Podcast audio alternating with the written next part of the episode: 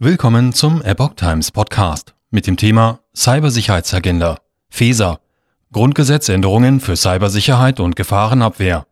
Ein Artikel von Steffen Munter vom 14. Juli 2022. Die Bundesministerin für Inneres und Heimat, Nancy Faeser, kündigte weitreichende Schritte zur Cybersicherheit und Gefahrenabwehr an. Für die Umsetzung der Pläne sind Änderungen im Grundgesetz vorgesehen. Doch dafür bedarf es einer Zweidrittelmehrheit in Parlament und Bundesrat.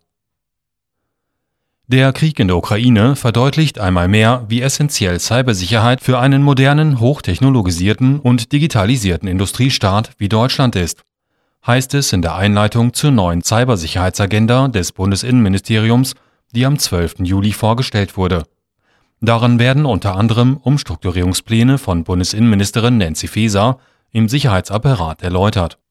Die Ministerin sprach in einer Pressekonferenz am selben Tag von einer Zusammenführung von innerer und äußerer Sicherheit.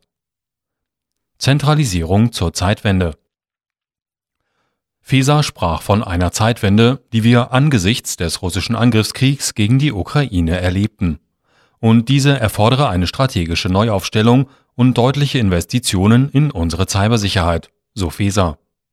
Diese wird nach Fesers Angaben im Nationalen Cyberwehrabwehrzentrum koordiniert. Zur Neuorganisation der Cybersicherheitsarchitektur kündigte Feser eine Zentralisierung an. Es reiche nicht, dass das Bundesamt für Sicherheit in der Informationstechnik, kurz BSI, den Ländern Amtshilfe leiste. Bund und Länder müssten den Cybergefahren koordiniert entgegentreten. So Feser. Zitat wir werden eine Grundgesetzänderung vorschlagen, um das BSI zu einer Zentralstelle im Bund-Länder-Verhältnis auszubauen, sagte Feser.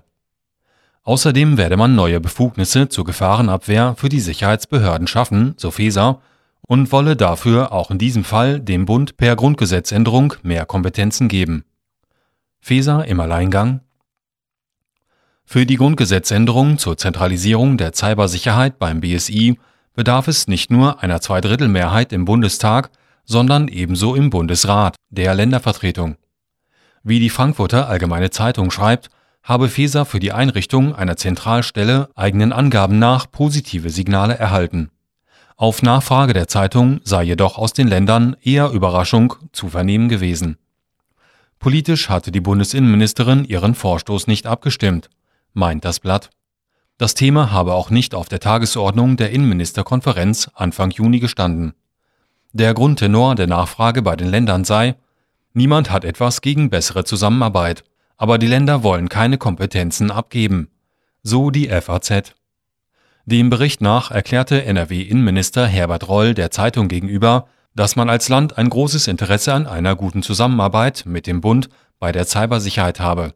Man stehe auch in engem Austausch mit dem Bundesinnenministerium. Es stehe für ihn allerdings nicht zur Debatte, die Verantwortung für die innere Sicherheit der Bürgerinnen und Bürger von Nordrhein-Westfalen im Bereich der Cybersicherheit abzugeben. IT-Angriffe, Polizei und Verfassungsschutz. Gefahrenabwehr und Cybersicherheit sind derzeit in der Verantwortung der Länder. Das bestätigte auch Nancy Faeser in der Pressekonferenz kündigte diesbezüglich jedoch Änderungsbedarf an. Die Bundesministerin für Inneres und Heimat sagte, dass es nicht nur um Maßnahmen zur Aufklärung von Angriffen gehe, sondern vielmehr um das Einwirken auf IT-Infrastrukturen, die für einen Angriff genutzt würden. Feser will auch die Ermittlungs- und Analysefähigkeit von Polizei und Verfassungsschutz weiterentwickeln. Denn nur so könne man Kriminalität, Extremismus und Spionage entschieden und erfolgreich bekämpfen, so Feser. Dafür werde es eine personelle und technische Stärkung der Sicherheitsbehörden geben, so die Ministerin. Für Prävention, Aufklärung und Strafverfolgung durch die Sicherheitsbehörden soll es demnach rechtssichere Rahmenbedingungen geben. Alles zum Schutz der Bürgerinnen und Bürger, erklärte dazu die SPD-Ministerin. Unsere Agenda hat das klare Ziel, Cybercrime und strafbare Inhalte im Internet mit deutlich mehr Konsequenzen zu bekämpfen. Damit habe sie gleich zu Beginn ihrer Amtszeit begonnen. Man habe Hass und Hetze im Netz sehr stark bekämpft. Feser fügte hinzu, dass das Bundeskriminalamt beispielsweise alle Löschanfragen für Telegram-Kanäle durchgesetzt habe. Dabei sei es ausschließlich um Mordrufe gegangen. Dabei sei es ausschließlich um Mordaufrufe gegangen. Ob es sich bei der laut Feser starken Bekämpfung von Hass und Hetze im Internet ebenfalls um Aktionen gegen Mordaufrufe oder aber um andere Dinge gehandelt habe, dazu gab Faeser keine weiteren Details bekannt